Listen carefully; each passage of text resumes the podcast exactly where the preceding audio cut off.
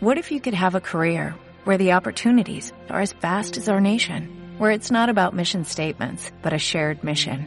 At U.S. Customs and Border Protection, we go beyond to protect more than borders, from ship to shore, air to ground, cities to local communities. CBP agents and officers are keeping people safe. Join U.S. Customs and Border Protection and go beyond for something far greater than yourself. Learn more at cbp.gov/careers. Buenas noches a todos y todas y bienvenidos a un nuevo Live Talk con Pablo Castillo e Irene de Aro o Neorider e Irene Machaque. ¿Cómo están todos, señores y señoras? Bienvenidos al nuevo 2019 en este nuevo año, nuestro primer programa del año. Bienvenidos. Bueno, queríamos saludaros con mucho cariño, que es verdad, esta es la primera vez que nos juntamos aquí en el año 2019, que estamos estrenando año y por supuesto pues os deseamos pues que seáis muy felices como siempre os decimos y que, en fin, que al menos hayáis entrado con buen pie. Ya no os podéis ir contando todas las cosas que habéis hecho estas navidades, todas las cosas que habéis comido y sobre todo lo único que nos interesa, cuánto habéis entrenado que en realidad... Bueno, algunos habla cuánto habrá engordado. También suele pasar, ¿no? Porque esta comunidad no se dedica a... Bueno, no se sabe. Tenemos un año por delante para mejorar. Eso ya es una manera de, para motivarse, para tener algo por lo que seguir, eh, pues eso, Entrenando. Peleando, luchando y disfrutando de la vida. Como va a disfrutar de la vida nuestro querido amigo Helio, que aquí está conectado y lo estamos saludando y que ya sabéis todos que pasó un mal momento, pero que ya se encuentra bien poquito a poco y que queremos darle un gran saludo de parte y deseando que publique de forma ya mm, final su vídeo de Laura África, que estamos todos con mucha ganas de verlo. Así que muy bien, ánimo, Helio, y seguro que va a estar genial. Pues sí, pues, y tenemos aquí a otra tanta gente como por ejemplo Mario Paisal, Adrián López, Ramón Serrano, luego aquí a Trocha Senda, Tito Mariano. Nos ha saludado también por aquí Daniel Flores, Diego Villegas, Ángel de RT3 Trail. Que, hoy nos no hemos quedado sin su directo. ¿Qué ha pasado, Ángel? ¿Qué ha pasado? un Blanco, muy cariñosa por aquí. Mm. Un montón de gente que está esperando a, en fin, a retomar estos live talks. Y, mira, ahí está también Adrián, que ha venido, Adrián López Braojo. Y bueno, oye, muchísimas gracias a todos y gracias por estar de nuevo en este vuestro programa. Eh, sí, comentaros cositas nuevas eh, para los que no lo sepáis. Eh, tenemos canal de podcast y en él subimos tanto los live talks como este, como los vídeos esos que hago tipo vídeo chapa de, de, training talks. Así que podéis escucharlo también y podéis seguirnos en el podcast. También os animamos, si queréis, a seguirnos en Instagram, ¿vale? En mi cuenta arroba neoreader y en la cuenta de Irene, que es Irene. Irene Raikkonen. Irene de la Familia de los Raikkonen. De la familia de los que corren muy rápido, exactamente. Así que también podéis seguirnos por ahí, ¿vale? Y bueno, este va a ser un año cargado de cosas nuevas, de cosas, eh, podemos decir, diferentes, divertidas. Y en ello estamos, preparando cositas, preparando nuevas ideas, nuevas historias. Y eh, sería importante que vosotros también, como siempre hemos intentado, colaboréis con el canal ¿Cómo? Pues dejando siempre comentarios en los vídeos, que veréis que siempre os contestamos a todos. Y eso lleva un rato, pero os contestamos a todos. Que dejéis también eh, ideas de lo que queráis ver este año en el canal, de las carreras a las que queráis que vayamos. Si tenéis una carrera en vuestro pueblo y queréis que vayamos a cubrirla, pues decídnoslo, que los organizadores se pongan en contacto con nosotros y demás, y ahí intentaremos movernos, ¿vale? Y bueno, yo creo que un poco el año ha empezado, ha empezado bien y vamos a ver pues cómo continúa. Sí. Por cierto, hay que comentar que la semana que viene. Sí, sí, sí, comenta, coméntalo tú. Un pequeño paréntesis con los live talks. Exacto. Porque aquí Pablo eh, va a tener un viaje, de, trabajo. Entonces no me dará tiempo de estar en el live talk a las 10 de la noche, aunque había pensado hacerlo desde el hotel donde estoy pero va a ser un poco difícil porque a esta hora estaré cenando con los compañeros de trabajo. Entonces es muy difícil, a menos que pues eh, Irene quiera hacer uno ella sola, sola ante el peligro, que ya lo, hablaremos y se os comunicará fehacientemente a todos y todas, pero bueno, eh, seguramente nos saltaremos una semana y así también tendremos más tiempo de conseguir a la nueva víctima y compañera que viene aquí a charlar con nosotros un ratito para todos vosotros. Y bueno, yo creo que ya... Sin más dilación, ya sin tenemos más dilación. casi a 50 personas. 50 os- personas. Os hemos dado tiempo a que os vayáis conectando. No quiero dejar de saludar aquí a Denise, nuestra No, no, no, no, amiga. no. Y ánimo, Denise, que volveremos a entrenar muy prontito. En cuanto esa cintilla y ese dolorcillo mejore, volvemos a la carga sin ningún problema. Ya verás cómo te sale muy bien la prueba que tienes pensada. Bueno, Y bueno, vamos y a Creo que ya tenemos que empezar al lío. Pues sí, vamos al lío porque estáis todos con ganas de ver a este señor que ha venido a estar esta noche con nosotros. Es un tío excepcional y ahora lo vais a ver. Una persona, podemos decir, pues eh, de lo mejorcito que hay en el trail running nacional en cuanto a calidez humana, en cuanto a cercanía, en cuanto a humildad.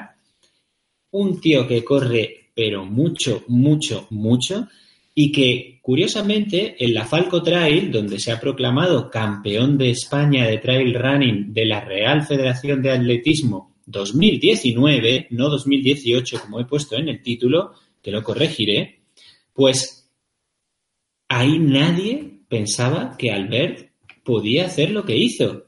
Y fijaros, hizo un carrerón, se los llevó a todos de calle y se hizo campeón de España y se llevó la plaza para el Mundial. Así que vamos a conocer a Albert Puyol y a darle una calurosa bienvenida. Buenas noches, Albert, y bienvenido. Buenas, buenas. Hola, buenas Aquí- noches. Aquí estamos. ¿Cómo está, señor? Bueno, muy bien. Hoy ya más tranquilo ya de todo lo ocurrido. Pero bien, muy contento. Muy contento. Bueno, ahí estamos, que estés contento. Bueno, Albert, pues mm, vamos a empezar así un poco para que eh, las personas que están aquí ahora mismo eh, van a ir preparando preguntas para pasarte, pero vamos a empezar un poco eh, presentándote tú a, a nuestros espectadores, pues un poco poder decir, pues, a qué te dedicas aparte de correr, eh, si tienes familia o no, y cuánto tiempo llevas en esto del trail o cómo te metiste aquí, porque sé y me consta que no es algo que lo lleves haciendo toda tu vida. No, no, bueno. ah, bueno, yo primero de todo ah, trabajo, trabajo como todo el mundo, ah, trabajo 10 horas, aunque no lo parezca, y, sí, tengo dos hijos, soy padre de, de esos dos niños y, y he de tenerlo todo, todo en orden. Luego intento dedicar el tiempo que puedo en entrenar y en, y en hacer lo que, lo que a mí me- más me gusta, que es correr y, y disfrutar. Y nada, mm, por lo demás es, mm, es ponerle ilusión, nada más. Sí, pero ¿cuánto tiempo o cómo te iniciaste en este mundillo, Albert? Porque me consta, como te he comentado, que, que no es algo que digas, es que llevo toda la vida en esto. No, No, es así. Yo antes de, de pequeño jugaba a fútbol. Estuve bastantes años jugando hasta que el fútbol casi lo dejé porque, porque se interrumpió por culpa de la, la, la mili, que, que no, la, no la hice. hice. Me hice de, de forestal en cuidar la montaña y hice lo mismo, pero de objetor de conciencia, es decir, sin armas cuidando el bosque y así hice la mili, pero claro, me cortó lo que era jugar el fútbol. Luego, a partir de ahí, ah, me puse entre el fútbol y el gimnasio. Pero bueno, siempre salía a correr por, el monte, salía cada dos por tres. Lo que pasa es que no era una cosa de, de, hacer con competición. Es decir, yo salía a correr como, como lo haría cualquier, pero sin, sin planteártelo como, como competición. Y hasta que un día yo estaba ahí en el gimnasio, como siempre, y ya estaba ya casi al final del fútbol y un, y un compañero amigo, un amigo mío, me dijo, venga, salte a, a correr conmigo. Yo, yo, claro, yo estaba fuerte, pero de gimnasio. Yo estaba, O sea, que estabas petado. Sí, aunque no lo parezca, yo mido un metro setenta y pesaba 86, 86 kilos. O sea, que, que sí que estabas muy petado. muy, Sí, muy, muy eh, petado. era- estaba un poco descompensado en el sentido de, de que para correr nada.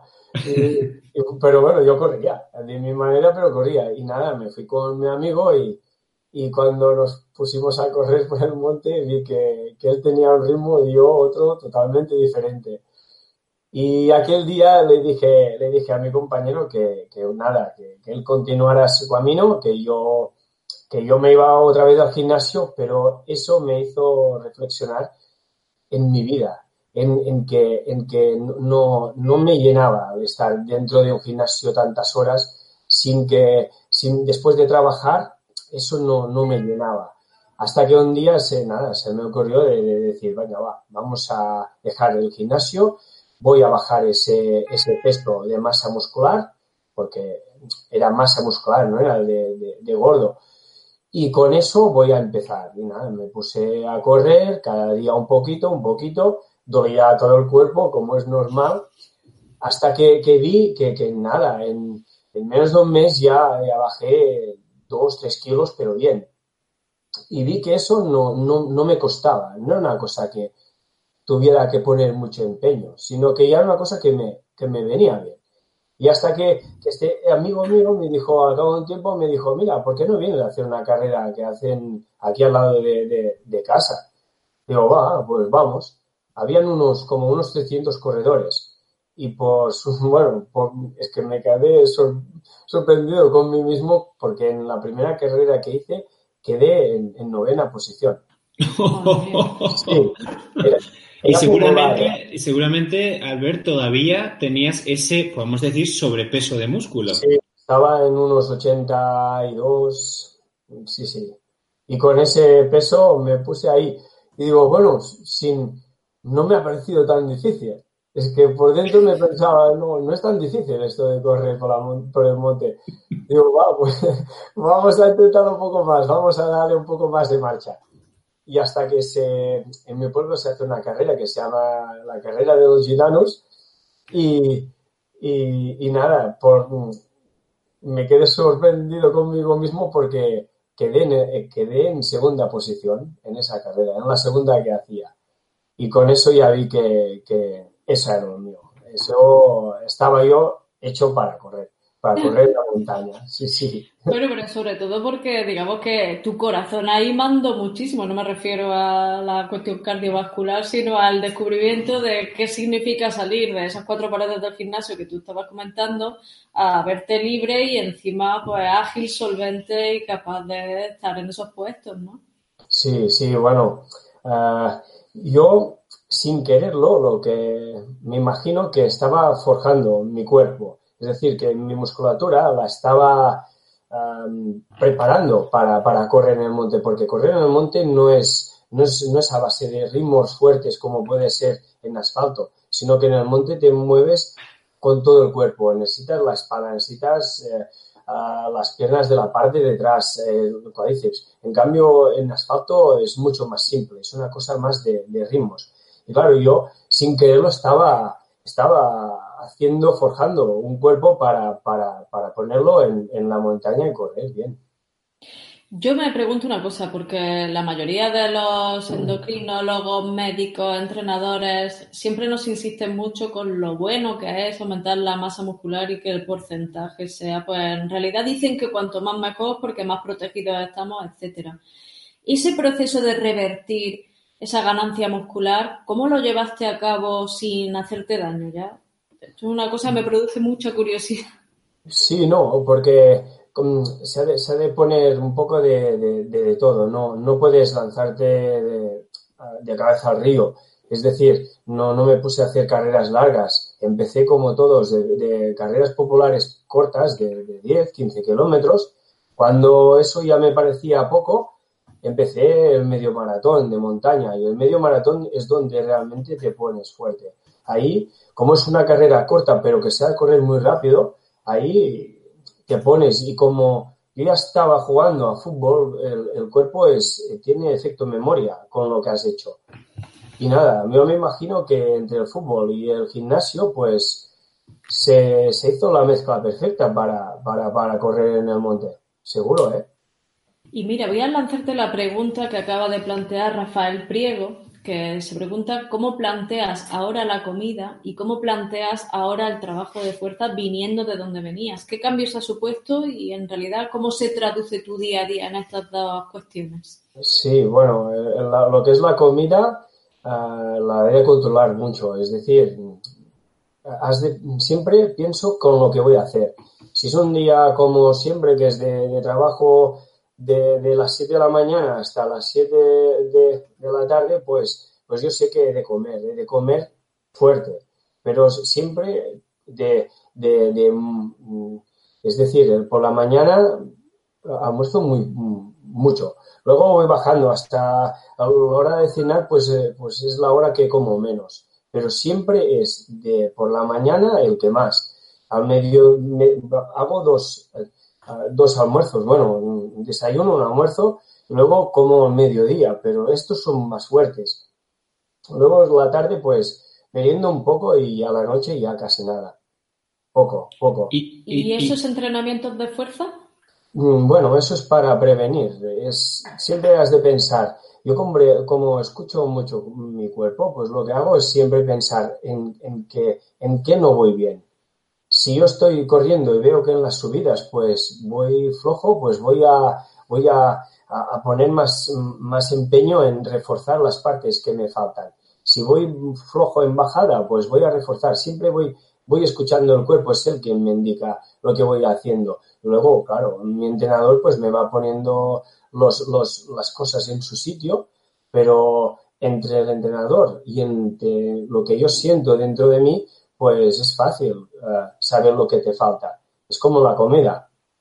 Y Albert, entonces ahora, que es una de las preguntas que nos acaban de pasar, ¿cuánto pesas? Más o menos, por ejemplo, eh, ¿qué peso llevaste a la salida de la Falco Trail? A la Falco Trail, uh, pensando que es una carrera de de casi 50 kilómetros, pues dejé casi a los 64. Pensado ya, eh, ya, ya sé que con 62 y medio es, es, cuando estoy fino, pero, pero para hacer carreras de, de 30 kilómetros. Si es un maratón o más del maratón, he de subir el peso hasta los 63 y medio, 64, para que eh, el inicio de la carrera a lo mejor vas un poco más lento, pero al final de carrera tienes las fuerzas suficientes como para pelearla. Porque si tú vas ah, justo, en el inicio eras muy rápido, pero al final de la carrera habrás de tirar mucho de geles y de, muchas cosas, que si eso no lo tienes controlado, el estómago pues, pues te puede dar una mala pasada al final de carrera y no dejarte entrar nada que tú quieras entrar y, quedarte tirado porque el, peso que has hecho, antes de empezar la carrera has puesto no era el correcto. Sí, claro, era demasiado bajo y no era tu peso de rendimiento real para esa prueba, porque a lo mejor no puedes comer al final de la prueba, pero tienes reservas pues de tu propia grasa, de tu propio, pues de lo que te queda en tu cuerpo y de ahí tiras. Eso es, es, muy correcto. Sí, eso em, seguramente que en los entrenamientos es, es, cuando más te das cuenta de, de todo esto. Has de hacer tiradas largas con mucho peso y con poco peso y sabrás que, cuál es tu peso ideal, porque si vas con mucho, verás que has, estado lento todo, todo el entrenamiento. Pero en cambio, si vas corto, verás que al final del entrenamiento de tirada larga no llegas. Y es así donde afinas el, peso ideal. Una pregunta, Albert. ¿Has estado siempre con entrenador? ¿Alguna vez te has entrenado tú solo? Y ahora que estás haciéndolo con un entrenador, nos gustaría que les explicaras a los espectadores en qué grado te parece a ti que es importante ponerte en manos de un, profesional. Bueno, yo soy un poco especial ¿eh? en ese sentido. No, no he tenido nunca entrenador. Ha sido ah. este año. Este año porque al inicio de este año, ah, pues ah, mi idea era que del año pasado, ¿eh? de 2018. ¿eh?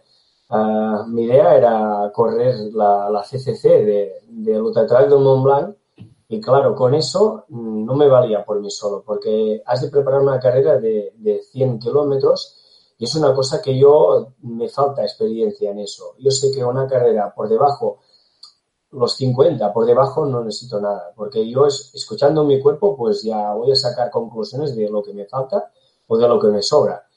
Pero cuando tienes algo en mente que se te, que se te pueden ir parámetros que no estés controlado, pues es cuando tienes que gestionar un, un, entrenador y bueno, y para y el entrenador es muy especial porque has de confiar en él y él te da te tiene que dar la seguridad de lo que él tiene en mente va a funcionar. Y tú has de creer en su en su estrategia y en tu y, y, en, y en, ti mismo. Y con los dos uh, se ha de uh, se ha de hacer lo, lo, lo, que más quieres, es, es afinar al máximo, porque con uno solo puedes, pero cuando el reto que te pones delante se, se, te sobrepasa, pues lo mejor es tener un entrenador porque seguramente te va a indicar qué te falta o qué puedes hacer. De hecho, decir, el éxito en la Falco Trail ha sido rotundo y, bueno, me preguntaba si consideras que en cierto sentido ese tándem que has hecho con tu entrenador también te ha ayudado a afilar bien los engranajes. Sí, to totalmente, porque la, el, el saber que tienes un entrenador y que confías en él, pues te da mucha seguridad, porque seguramente que muchos de los entrenamientos que haces, si estuvieras sin entrenador, pues muchos um, a lo mejor no darías tanta, tanta empeño en un entrenamiento. En cambio, en cambio ten, teniendo un entrenador, sabes que cuando te va a pedir cómo te ha ido el entreno de las series de su vida o, o yo qué sé, o cuando has hecho tirada larga, cómo te ha ido y tú le vas a decir, mira, pues esas no me han salido o estas me han salido muy bien y la tirada larga pues lo he hecho con ese tiempo y con ese desnivel. Y cuando te felicita, en cierta parte, pues te, te sientes, te da más energía al, seguir, porque cuando estás solo y nadie te dice nada, um, a ver, que yo no necesito a nadie que me diga, que me felicite en nada, porque yo ya estoy contento con lo que hago, pero cuando te has salido en un buen entreno, solo te falta que te dicen, mira, pues lo has hecho muy bien. Uh, mañana tienes más ganas de, de volver a salir, seguro. Claro. Es que las palabras las personas son importantes y un apoyo a todo, al que diga que no, vamos, miente, a todos nos viene muy bien esos apoyos. Mira, sí. te voy a pasar una pregunta de Jesús Huertas, que es una persona ya muy querida por nosotros. Que sí, y que seguramente lo tendremos aquí en un live talk cuando él pueda y él quiera y vais a flipar. Sí, y ¿no? te damos la bienvenida, nos encanta que estés por aquí, Jesús. Catedrático bueno, en la universidad. De Granada, y bueno, ya, ya tendremos No desvelamos más. De hablar con él más tranquilamente, pero él lanza la siguiente pregunta. Si en el cómputo de horas eh, de la semana, ¿cuánto entrenas? Y en tu caso, ¿qué prevalece? ¿El volumen o la intensidad? Mm. Bueno, yo como horas de entrenamiento no es las que puedo hacer porque uh, después de 10 horas el cuerpo no da para mucho más. Y además que también tengo mis obligaciones con mis niños y, y un día pues te sale una cosa, otro día te sale otra y, y no siempre puedes hacer el entrenamiento que tú querías. Pero nada, normalmente puedes dedicar de tres a cuatro días a la semana y el fin de semana, pues um, sábado es casi un puesto a punto y domingo tirada larga. Uh, entre semana, que puedo entrenar? Mira, hoy he hecho una hora y media porque es el tiempo que, he tenido después de, de de trabajar, venir aquí, prepararme un poco y, y estar con vosotros. Pero, pero siempre es una hora, una, una hora y media y yo siempre estoy más casi en la intensidad porque lo que es de volumen solo se puede hacer el domingo. Y el domingo, pues, y muchas veces eh, donde tengo pensado ir, pues tengo una hora o una hora y media de coche, luego las tres, cuatro horas que puedo emplear ahí para intentar buscar alturas y luego otra vez de bajar porque el domingo, si ya no me ven entre semana, el domingo, si ya tampoco me ve la familia, es como que te matan. Sí, por eso. Te, quedarías sin familia.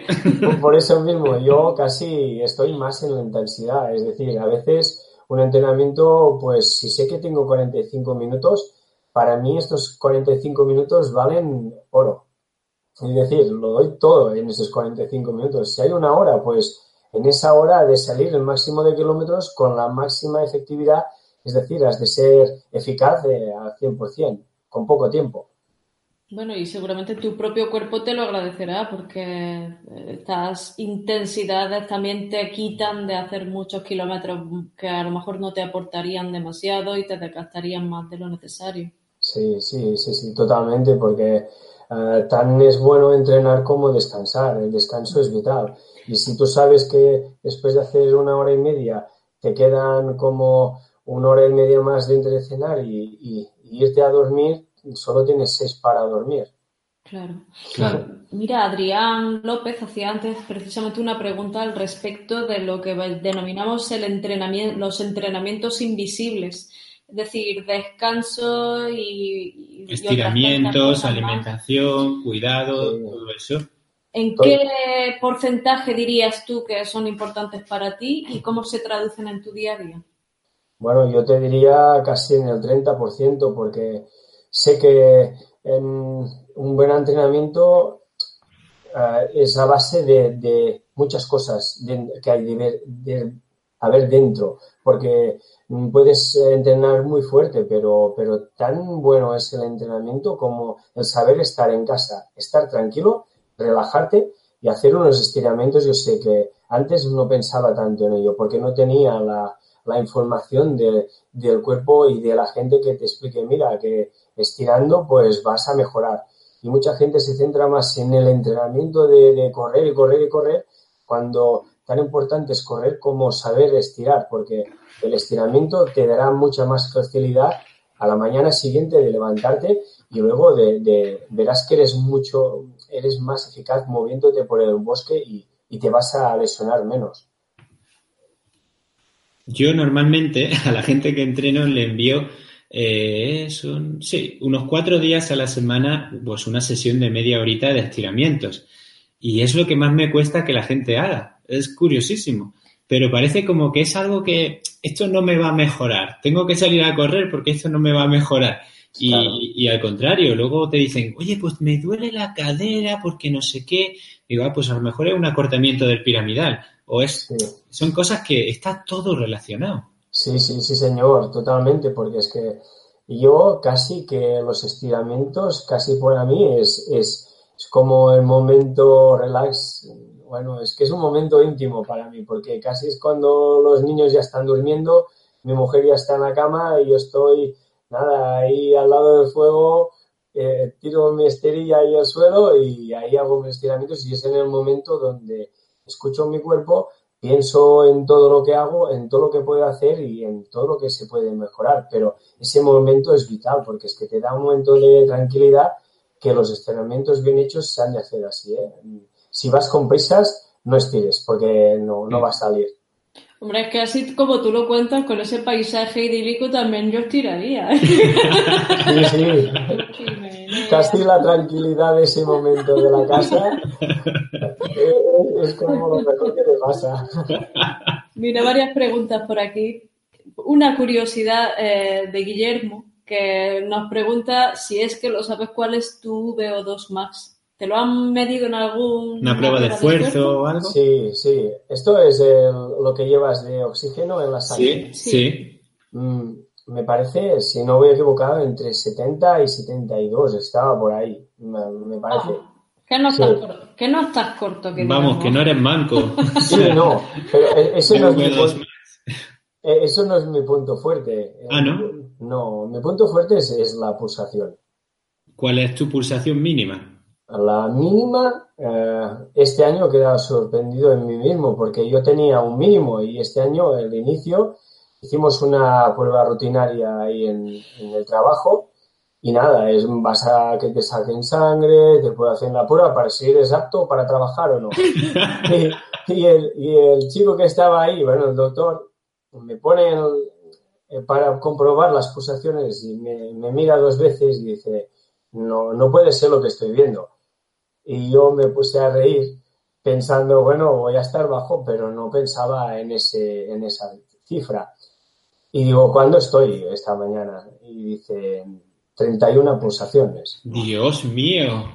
En 31 a, las 8 de la mañana. Estoy, mi mínimo es 32. Y riéndote. Sí. Y luego me, me, dijo, mira, si no es para eso, te quería hacer ya además un electrocardiograma porque tengo que configurar, bueno, tengo que creérmelo lo que estoy viendo y nada, y me estiré ahí, me puse las ventosas y, Y dice, no, no, estás 31, 32, 31, 32. Y digo, me dice es que no, no, no había nunca visto a nadie con esas pulsaciones. Digo, bueno, es algo que se tiene dentro que tampoco no sabía hasta que me hice la primera prueba de esfuerzo. ¿eh? Pero, cuando practicabas otros deportes tampoco nunca te habías parado a comprobar tu... No, porque antes en el fútbol no, no te miraban, no te hacían la prueba de esfuerzo. Eso se hace a partir de que estás compitiendo y, y nada, te pones al máximo. Y cuando ves eso, pues sabes qué te pasa dentro de ti. Y cuando me dijo eso, digo, bueno. Y bueno, ¿y qué te han dicho? Porque claro, eh, para tener esas pulsaciones, y, por aquí está Jesús viéndolo, que nos lo puede, nos puede aclarar un poco el tema, pero para tener esas pulsaciones te habrán dicho que tienes una bradicardia muy grande, ¿no? Sí. O sea, un corazón muy, muy eh, ensanchado. Sí. Para que pueda hacer así y con una sola pulsación pueda echar mucha sangre. O sea, es un poco para que los que nos están viendo lo entiendan, ¿no? Correcto. Eh, yo cuando hice la prueba de esfuerzo nos pusieron, estaba yo y un amigo, un compañero de la selección, los dos ahí, que nos uno delante del otro, y cuando me puse a mí me dijo, hostia, cuando vio, cuando vio las pulsaciones y, vio mi máximo, que es, a ver, yo empiezo desde, desde las 32, pero termino en 155, entre 155 y 160 pulsaciones. ¿Ese es tu, tu, máximo? Sí, sí, sí. ¿En la prueba de esfuerzo? Sí, y cuando terminé me dijo, hostia, tú tienes un, un, corazón diferente. Si no es para, si no te, para decir, podríamos hacer una prueba y llamaré a unos médicos de aquí, de aquí, en Barcelona para que miren este, este, este corazón porque es diferente de todos. Y cuando se lo miraron, nada, me dijeron, está, está fenomenal, tienes, tienes el corazón grande con las, con las capas de, de cada cavidad perfectas, incluso más, más fuertes de lo normal, como si habría mis, mis entrenamientos del gimnasio, mm, me hubieran puesto el corazón más fuerte de lo normal. Y me dijo, mira, ah, te morirás de cualquier cosa, pero yo creo que de corazón no va a ser. De corazón no va a ser. No, está claro que no. A menos que, bueno, bueno, estaban comentando por aquí eh, que eh, eh, tienes las mismas pulsaciones, o bueno, una pulsación más que las que tenía Miguel Indurain, que tenía 30 pulsaciones. sí, sí, ya me lo dijeron, es que ya me lo dijeron ahí en, el, en la Blume de, de, Barcelona, me dijeron, es que tú tienes las pulsaciones abajo. sí, sí, eres especial en ese sentido. Mira, nos, está comentando aquí Jesús, dice, la bradicardia se debe a una hipertrofia, o sea, un del ventrículo izquierdo.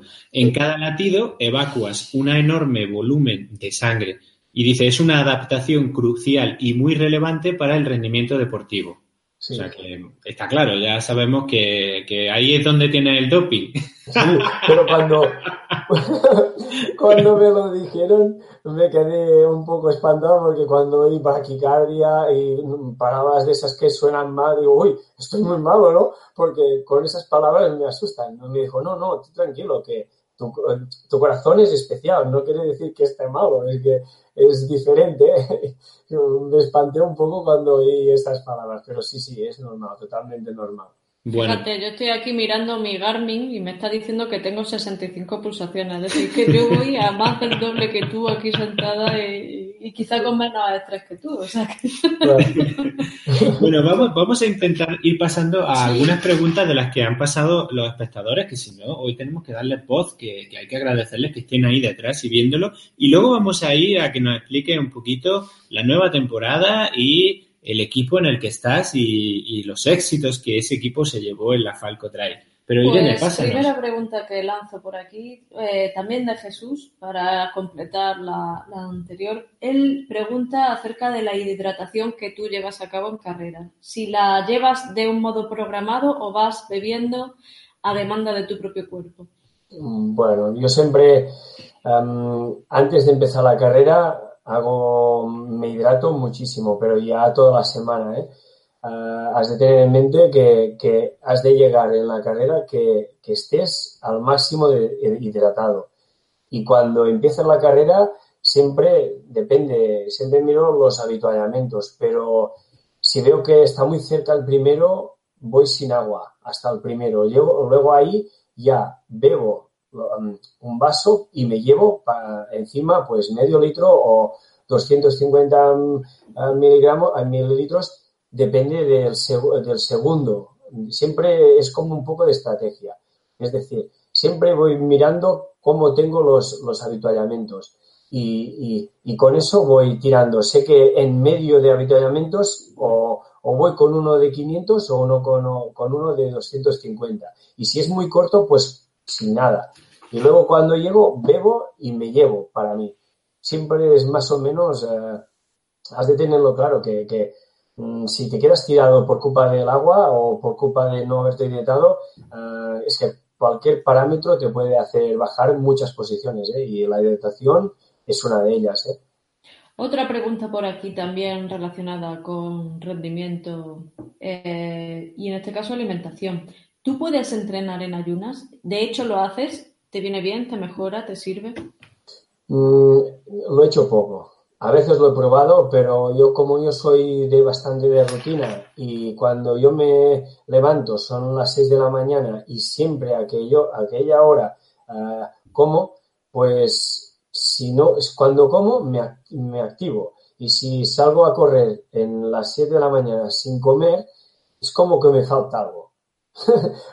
¿Sabes? No, no, no estoy acostumbrado, no, no lo practico porque a veces cuando lo he hecho, no, sí que seguro que vas a rendir un poco más, porque es como forzar el cuerpo a, ¿sabes? A sacarlo de, tu zona de, confort, que se llama.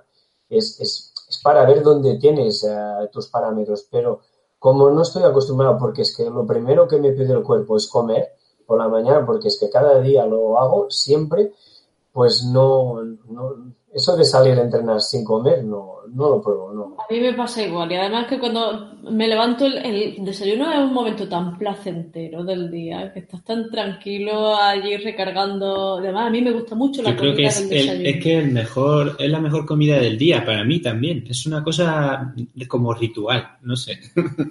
yo, yo también. Bueno, vamos a ver más preguntas, Irene. Sí, habría que ver por aquí una pregunta de Adrián que nos pregunta si haces entrenamiento cruzado y particularmente si montas en bici y si estás de carretera a montaña. Sí, más que se te ve detrás ahí la bicicleta. Sí, sí la bici. Ah, pues sí, sí que sí que combino las, las cosas y además no es solo bici, ¿eh?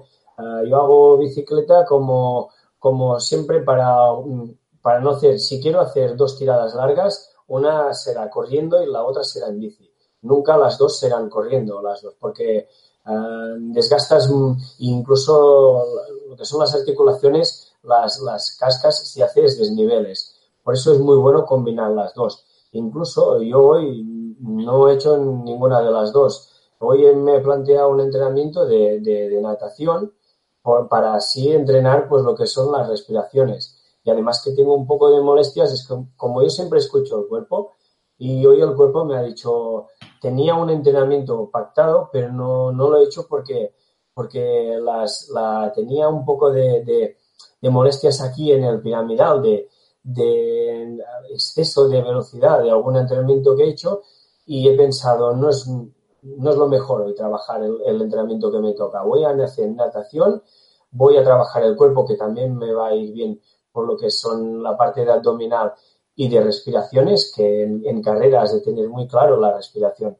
porque con eso se te suben o te bajan las pulsaciones. Si eso no lo tienes bien controlado, pues en, carrera nunca podrás hacer bajar las pulsaciones con la respiración, pues ah. porque se ha de entrenar. eso, eso, existe. O sea, tú te puedes bajar a ti mismo tus pulsaciones con la respiración. ¿Puedes explicarlo, por favor? Sí. Tú, antes de, tú estás corriendo y, nada, tú ves, ves que, donde estás tú corriendo va a venir una, subida fuerte. Si tú llegas en la subida con las pulsaciones altas, es decir, porque vienes de, llano, pues ¿qué va a pasar? Como no cambies la, pisada, has de um, hacer la, la, pisada más corta y luego también has de cambiar la respiración. Es una, una respiración más de controlades.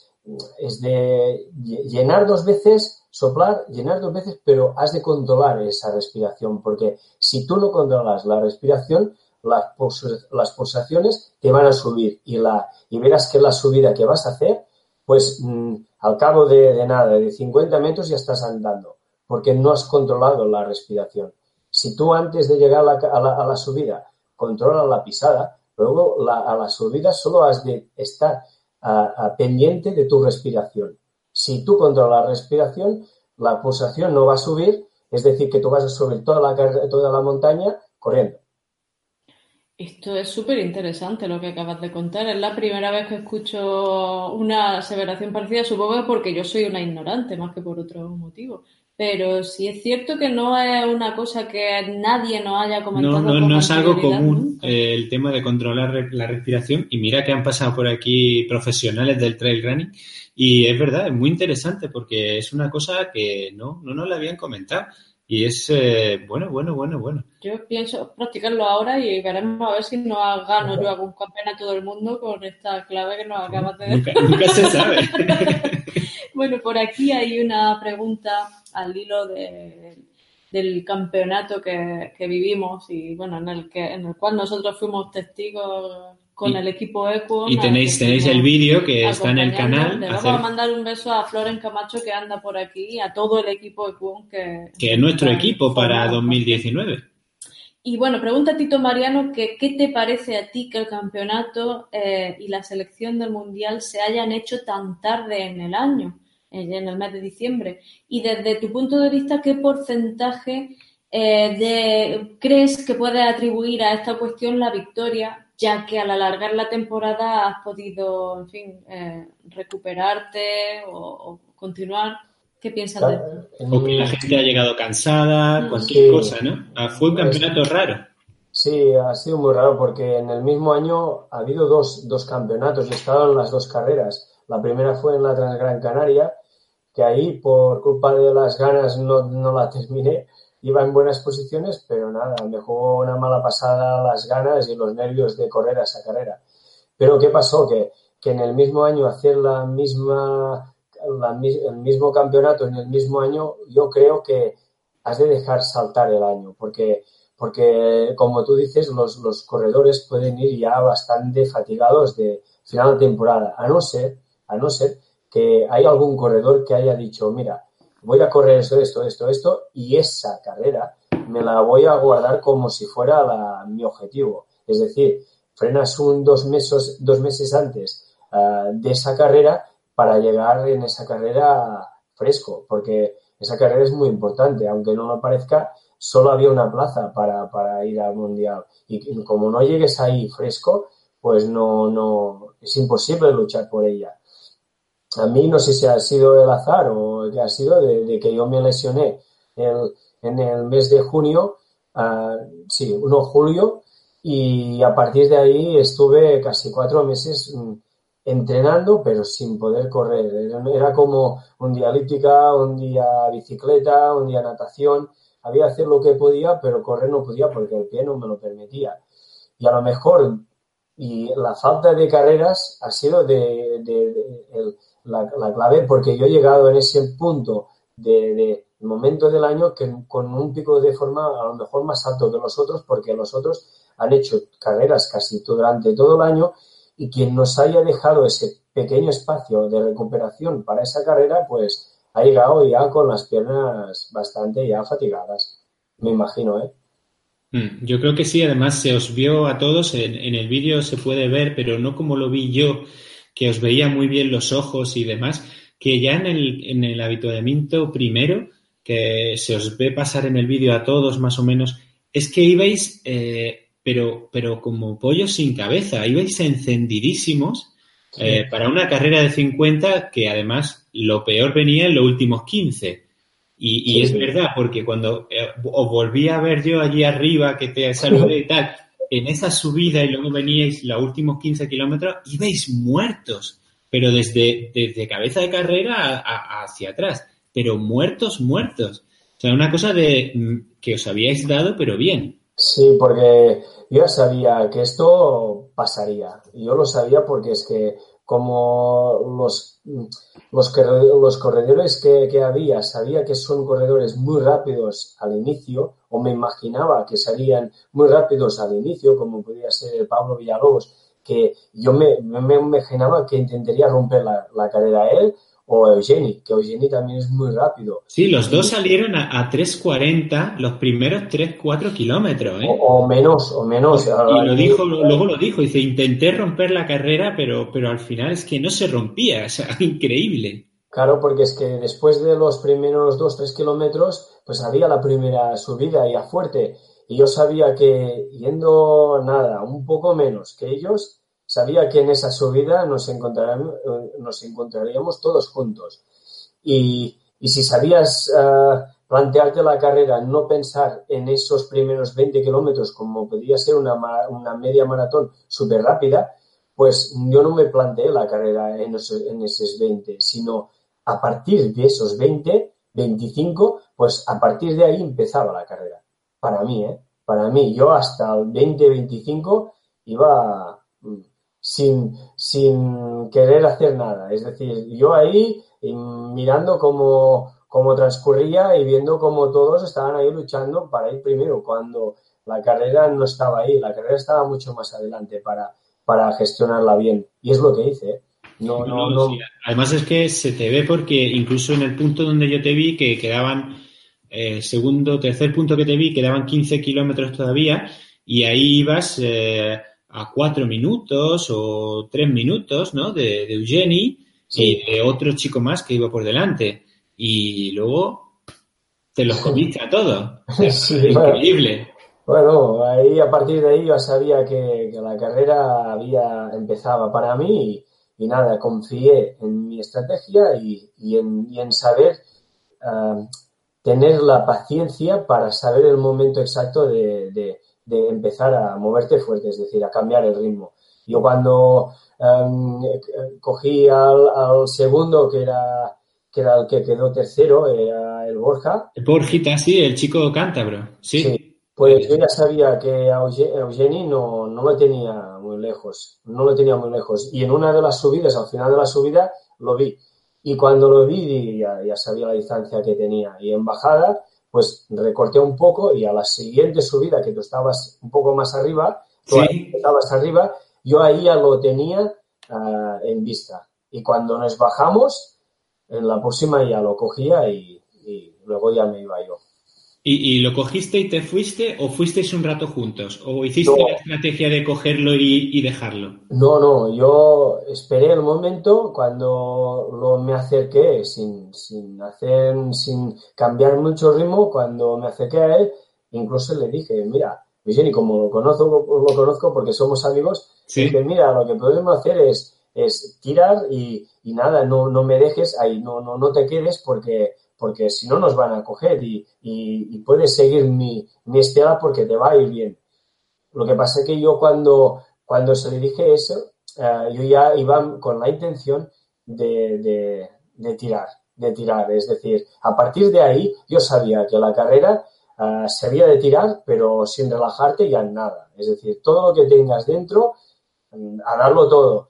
Y cuando cambié el ritmo, no, Jenny no, no me siguió, no, no, tío, cuando... Lo estás contando y me siento como en un capítulo de Oliver y Benji. Esto es de lo más emocionante. Sí, además que, además que lo vivimos nosotros allí, lo vimos, pero volverlo a relatar por tu parte es que te pone los pelos de punta. Es súper emocionante, la verdad. ¿Cómo gestiona la cabeza de una persona que, está intentando ganar y ser campeón de España de trail? Eh, ¿Cómo puede eh, no hacer que la cabeza se hunda o que en un momento determinado te juegue una mala pasada, viendo tan cerca de tus contrincantes y viendo tan cerca la meta y, todo lo que puedes ganar y todo lo que puedes perder? ¿Cómo, ¿Qué cosas pensabas? Bueno, a veces yo soy de una manera que que intento siempre soñar y ver, verme dentro del sueño. Es decir, si, si, tú quieres algo, primero lo has de haber soñado. Es decir, ver, verte dentro de ese, de ese sueño. Y luego, una vez te has imaginado dentro, es cuando estás, es disfrutarlo. Cuando estás dentro de la carrera, tú ya sabes que van a haber mm, ah, momentos de donde te va a tocar sufrir, momentos que, momentos que has de creer en ti, sabes que, que, que, te va a bajar las ganas y la intensidad, pero en esos momentos es cuando has de tirar un poco de, imágenes que te, que te lleguen dentro, es decir, pensar en tu familia, en, en, la gente que sabe que tú estás ahí luchando, que sabe que, que, creen en ti. Y, y, es cuando te has de crecer. Y luego nada más, es, es creer en ti, es sentirlo dentro de ti. Son técnicas de psicología deportiva. Hace poco tuvimos a una psicóloga, Raquel, que nos, encantó eh, hablar con ella y tenerla presente en el Live Talk, y nos eh, hablaba precisamente de la importancia de la visualización y del autohabla y de utilizar imágenes que sean motivadoras e inspiradoras. Eh, ¿Esto lo haces de una manera intuitiva o, digamos que, es que estás aplicando unas técnicas aprendidas? No, es, es como bastante intuitivo. Es, es, es, como yo, es que estoy muchas horas cuando estoy trabajando. Uh, hay momentos de que mi cabeza siempre va para aquí, para allá, siempre está pensando. Y, y como me gusta mucho imaginarme y verme dentro de, de escenas, pues siempre imagino tanto las buenas como las malas. No me imagino todo que sea caminos de flores, ¿eh? Eh, me imagino en situaciones complicadas, que se me tuerce el tobillo, que, me caigo, que me vuelvo a caer, que me pierdo. Es, es, eso sí que no, me pone de los nervios. Eso que no he visto una marca y tirar un poco más abajo y volver a, a tirar para arriba para encontrar la marca, eso me pone de los nervios. Pero también me imagino ahí. Porque si no te imaginas todas las situaciones, cuando te encuentras en ellas, no tienes salidas, no tienes herramientas para salir del mal paso. Es decir, si tú te imaginas en malas situaciones e intentas solucionarlas antes, luego cuando te encuentras de verdad en la situación que te has imaginado, es más fácil sacarla que no que sea como, ay, ¿ahora qué hago? ¿Me he torcido el tobillo o me ha entrado una piedra dentro del pie y estoy corriendo mal por culpa de la piedra o yo qué sé? Uh, se me ha puesto o tengo flato ahora aquí o se me están subiendo los gemelos. Son situaciones que las vas a tener casi en todas las carreras, pero en esos momentos es cuando has de tener como eh, los, um, todos los ingredientes encima de la mesa, es decir, vale, ¿qué, qué me está pasando eso? Pum, eh, sal. Antes de que te pase, ya, ya has de escuchar el cuerpo. Si ves que te vas a, a, te van a subir los gemelos, ya has de tener el magnesio, la sal a punto, pero mucho antes. No cuando te están subiendo, sino antes. Has de prevenir lo que te va a pasar. Si tú no haces todo eso, uh, es como que salgas ya con una rueda pinchada a correr. Es que no, no hay con la bici, no, no, no, vas a, no vas a llegar muy lejos. Has de prevenir. No dirán los espectadores que nos están aprendiendo esta noche. Vamos, es, eh, nivel nos, invitado, nos ¿eh? están diciendo por ahí que es, y llevamos con el tuyo 49, que es uno de los mejores live talks que están viendo desde que nos ven y es uno de los espectadores que nos ve desde hace mucho tiempo. Así que mm, te puedes estar, estar muy orgulloso porque es muy interesante todo lo que comentas. Bueno, y vamos que, aunque nos, que nos quedan ocho minutos de reloj, porque este hombre se tiene que acostar, pero vamos a hablar un poco de tu equipo, porque la Falco, tu equipo, hizo pleno, pero pleno al 15, ¿o no?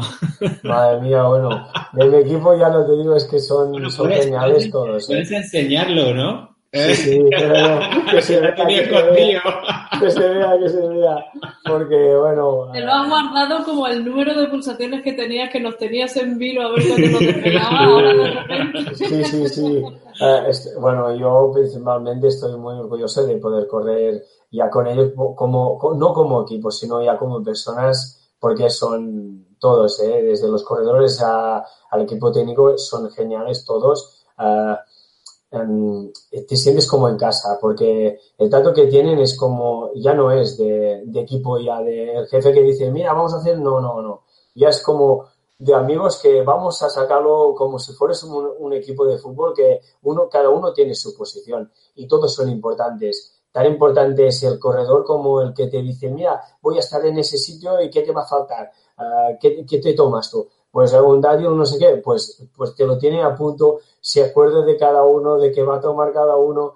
Uh, es, sin eso, seguramente que sería mucho más difícil poder estar donde estoy. ¿eh? Sí, yo creo que, podemos mandar desde aquí un, recuerdo muy cariñoso y un saludo muy afectuoso a Jordi eh, de HG y a Mark Grebol. Y a Mark también. Los dos, porque bueno, son como, no, no, vamos, es, es una, una bola de energía cuando están en las pruebas voy siguiendo a mis corredores, no sé qué, no sé cuánto tal. Jordi se le salen los ojos de poder llegar a los sitios. Es una cosa, a ver si lo traemos una noche aquí, porque me encantaría que él dé su, su vivencia de cómo ha construido este equipo y, bueno, y un equipo que, que, lo, lo, bordasteis ahí, vamos.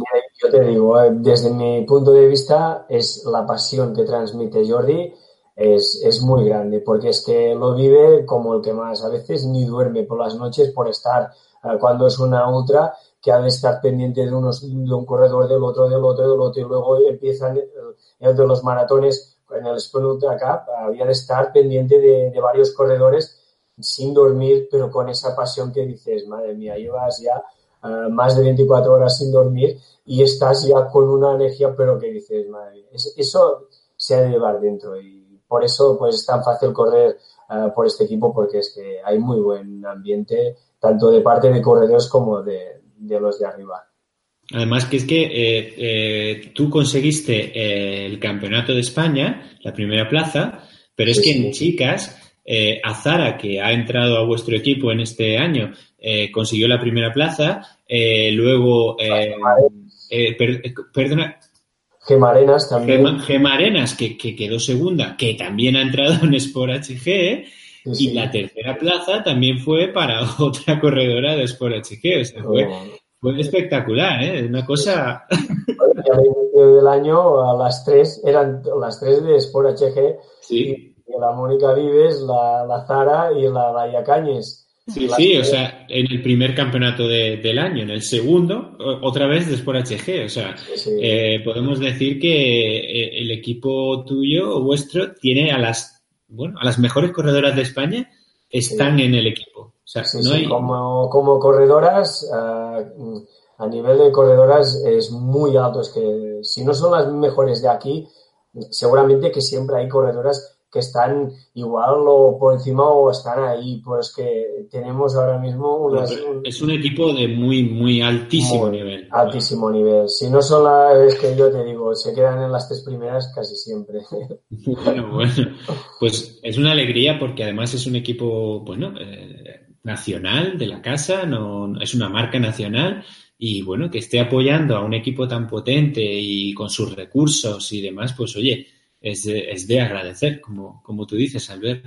Sí, sí, totalmente. Es, es, es, es tenerlo en todo, en todo en casa. Pues, Exacto. Mira, voy a recoger una pregunta. un momentillo, no han puntualizado, es verdad, que eh, tenía, que no os recordaba yo. La tercera en este campeonato fue Sheila Viles, que no, Sheila, no está con, con No, ya me gustaría que estuviera. Ya, me gustaría. Pues Sheila, yo os tengo que, confesar que cuando estuvimos allí en la Falco, tuve una sensación muy... No sé si voy a ser capaz de explicarlo bien. Yo tuve la sensación viendo a los chicos y sobre todo viendo a las chicas porque es con lo que yo me puedo comparar, porque un poco, eh, digamos que teóricamente con quien yo compito. Yo me di cuenta de que ellas estaban haciendo un deporte completamente diferente al que hacemos los corredores populares. Es decir, no sé realmente si lo puedo explicar bien, pero mm, eh, las velocidades que llevaban, la concentración que tenían, el modo en que mm. se movían, a mí me parecía que estaban ejecutando otro tipo de... Sí, es que eh, se podía ver cuando lo veías allí en directo que las cuatro o cinco primeras mujeres, que además durante la primera parte de la prueba se fueron dando de leches, pero de leches, eh, iban a un ritmo que no, que el resto de mujeres, incluso que eran también muy buenas, pero había como un escalón entre esas cuatro personas y las demás. Merece mucho la pena estar cerca en una carrera de esta índole y ver desde dentro cuál es, cómo, palpita el corazón de, los corredores de otra manera y no solo por tus 31 pulsaciones. Pero es verdad que son otros niveles, otras maneras, es, es para mi entender, a nivel de desempeño, otro deporte completamente diferente. Yo me siento de otro planeta diferente al vuestro. Esas chicas son ejemplares porque las eh, ellas al ser internacionales han ya corrido la Copa del Mundo, han hecho carreras donde el nivel te estás ya corriendo ya con todos los mejores, pues es ahí donde te ponen, te ponen en tu sitio. A veces cuando ves tan desnivel, cuando ves una carrera, eh, ponen una de estas élites dentro de una popular, ves el desnivel porque es que eh, la élite cuando se da palos es, es en la Copa del Mundo que ahí encuentra 50 mujeres iguales que ella y es donde eh, aprendes, aprendes ahí. Sí, ahí cuando, cuando tuvimos a Sheila Vilés, eh, era cuando justo se había convertido en campeona de, de la Copa del Mundo de, de, Skyrunning.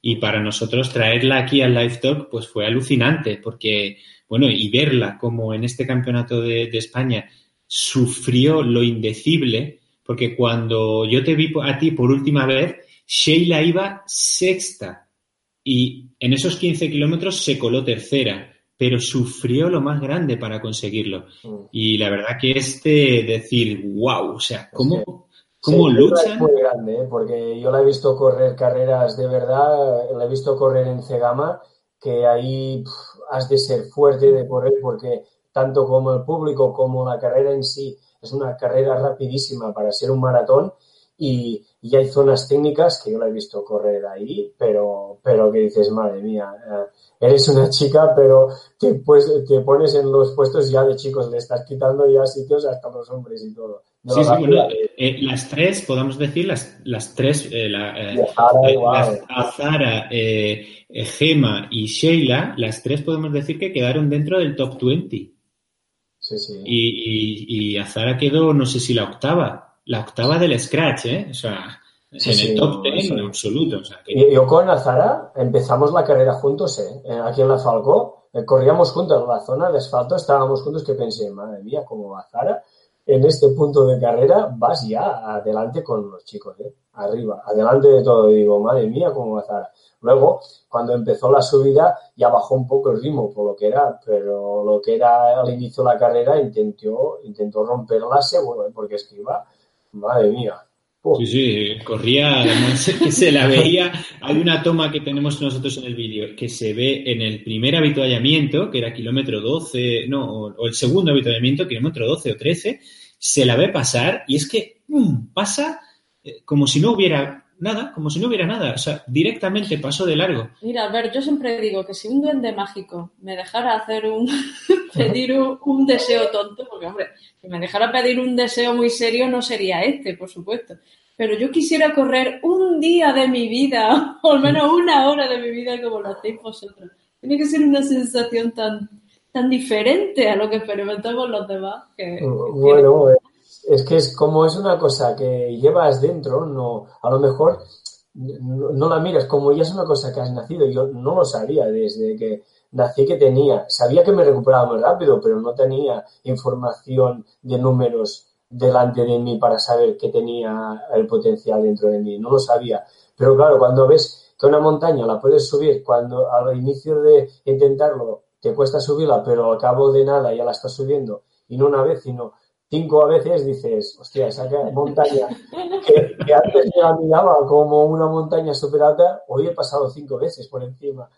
y dices, bueno, ya ves que algo pasa ahí. Yo, yo recuerdo cuando empecé a correr, que ya me pilló con mis 34 años en aquel entonces y fue por Pablo, ¿no? Empecé a correr por él y con él. Y, y, yo recuerdo que cuando me contaba estas cosas en mi foro interno, yo me preguntaba, digo, ¿y si soy un crack?